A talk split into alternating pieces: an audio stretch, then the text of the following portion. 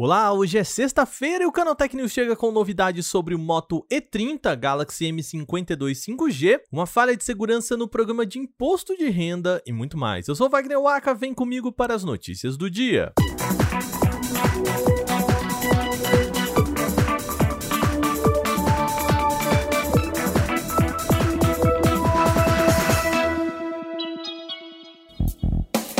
E o nosso programa começa com o smartphone da Motorola. A empresa pode lançar mais um modelo da sua linha E voltada para dispositivos de entrada. Chamado de Moto E30, o dispositivo ainda não foi anunciado, mas apareceu em testes de benchmark sugerindo algumas especificações. O modelo marcou 305 pontos em teste single core e 762 pontos em multicore, números que significam que o aparelho tem aspectos técnicos mais básicos típicos da linha E. Nos testes, o dispositivo em questão conta com um processador Unisoc octa-core com frequência base de 1,82 GHz e GPU Mali G52. O Moto E30 também deve contar com apenas 2 GB de RAM, segundo o documento, sendo que os dados de armazenamento interno não foram revelados aqui. Segundo rumores levantados pelo informante Ivan Blass, o modelo deve contar com versões acima de 2 GB de RAM, um conjunto de duas câmeras traseiras, tela com note em formato de gota e bateria entre 4.000 e 5.000 mAh. Apesar das informações, a Motorola ainda não oficializou o modelo. A gente continua falando de smartphones por aqui, mas agora da Samsung. A empresa deve lançar mais um modelo da sua linha M voltada para a venda exclusivamente online. O Galaxy M52 5G apareceu em possíveis imagens vazadas pelo site My Smart Price, sendo que o veículo não informou de onde retirou essas peças. Caso o material seja verdadeiro, o Galaxy M52 5G deve ser apenas uma versão do F52 5G, lançado exclusivamente no mercado chinês há algumas semanas. Visivelmente, ele tem um módulo retangular no canto esquerdo que guarda três câmeras e o flash de LED algo visto em vários modelos recentes da marca como o Galaxy S20 FE. Na frente tem um furo centralizado para a câmera frontal, com bordas finas ao redor da tela. Já o leitor de impressões digitais está integrado ao botão de energia na lateral direita. Ainda nas especificações, é esperado que o M52 5G traga tela Super AMOLED de 6,7 polegadas com resolução Full HD Plus e suporte atualização de 120 Hz. Quanto ao processador, deve ser um Qualcomm Snapdragon 778G com 6 ou 8 GB de memória RAM e 128 de espaço para armazenamento interno, expansível via cartão microSD. O modelo ainda deve trazer uma bateria de 5.000 mAh. E é importante ressaltar aqui, tá, que a Samsung ainda não oficializou o produto, logo tudo isso aqui ainda fica no campo dos rumores. Hora de uma notícia preocupante aqui no Canaltech News. O programa de declaração do imposto de renda de pessoa física de 2021 pode ter exposto usuários a risco. A falha foi denunciada ao Canaltech pelo especialista em segurança da informação Gabriel Nunes, que notou o problema após realizar a própria declaração com prazo finalizado em 31 de maio. A falha estava no sistema de verificação de atualizações do aplicativo, com checagens e downloads realizados sem criptografia e verificações adicionais, o que, segundo ele, permitia que um atacante pudesse inserir instaladores maliciosos que passariam por updates do programa oficial.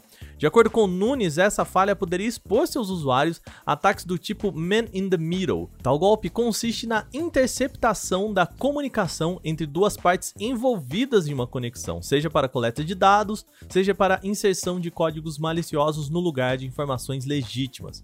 E é justamente o que seria possível na brecha detectada no software da Receita Federal, que fazia essa comunicação sem os devidos protocolos de segurança ou verificações para garantir que os arquivos baixados efetivamente vieram de fontes originais. Na análise, o especialista não foi apenas capaz de manipular um arquivo zipado fornecido originalmente pela Receita Federal, mas também observou que o software de declaração do imposto de renda não realizou nenhum tipo de checagem e apenas executou o conteúdo do pacote baixado. Com isso, seriam abertas as portas para explorações maliciosas que poderiam envolver a instalação de malwares e interceptação de dados sensíveis dos usuários. O Canaltech entrou em contato com a Receita Federal e também com o Serviço Federal de Processamento de Dados, o responsável pelo desenvolvimento do software do imposto de renda em 2021. A Receita disse que não vai se manifestar sobre o caso.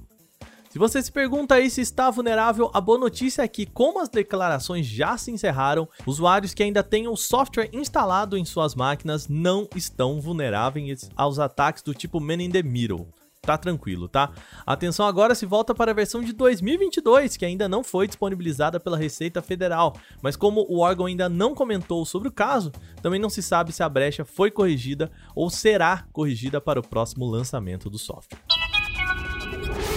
Bom, mudamos para um assunto mais empolgante agora. A Samsung soltou uma atualização que permite liberar memória RAM virtual no smartphone. Por enquanto, o recurso foi visto apenas em unidades do Galaxy A52s 5G vendidos na Índia.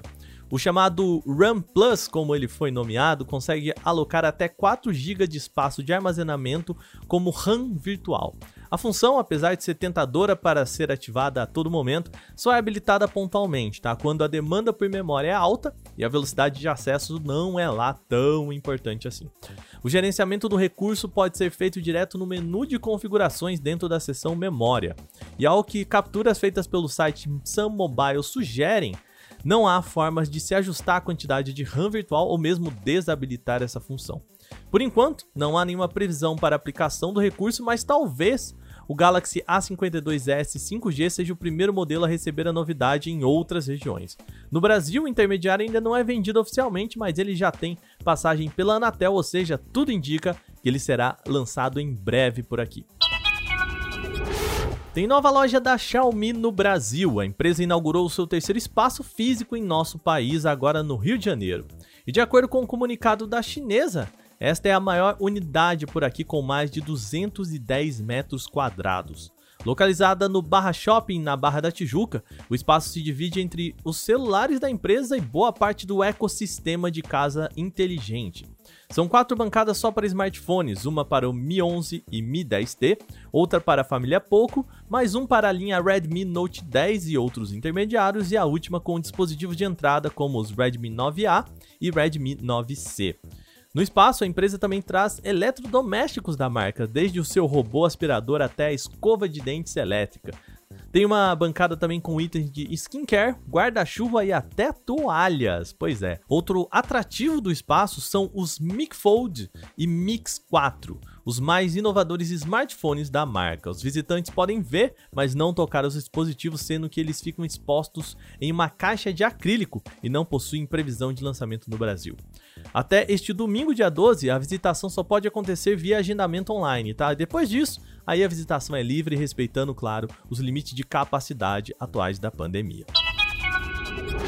Bom, essas foram as notícias de hoje, mas lembrando vocês que a gente tem lá no nosso YouTube o novo canal Maravilhas da Tecnologia, no qual o nosso repórter Gustavo Minari se aprofunda no que há de mais inovador na atualidade.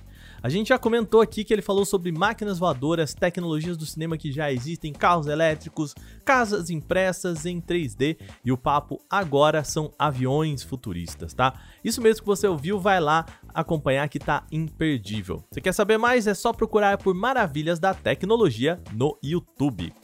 Este episódio foi roteirizado, editado e apresentado por mim, Wagner Waka, com a coordenação de Patrícia Gnipper. O programa também contou com reportagens de Vinícius Mosquen, Gustavo de Liminácio, Felipe Demartini e Eduardo Monken. A revisão de áudio é da Mari Capetinga. Agora a gente vai ficando por aqui nesta sexta. Com isso, a gente tira aquela folguinha no final de semana e volta só na próxima segunda com mais um Canal Tech News. Um bom descanso para você. Até lá.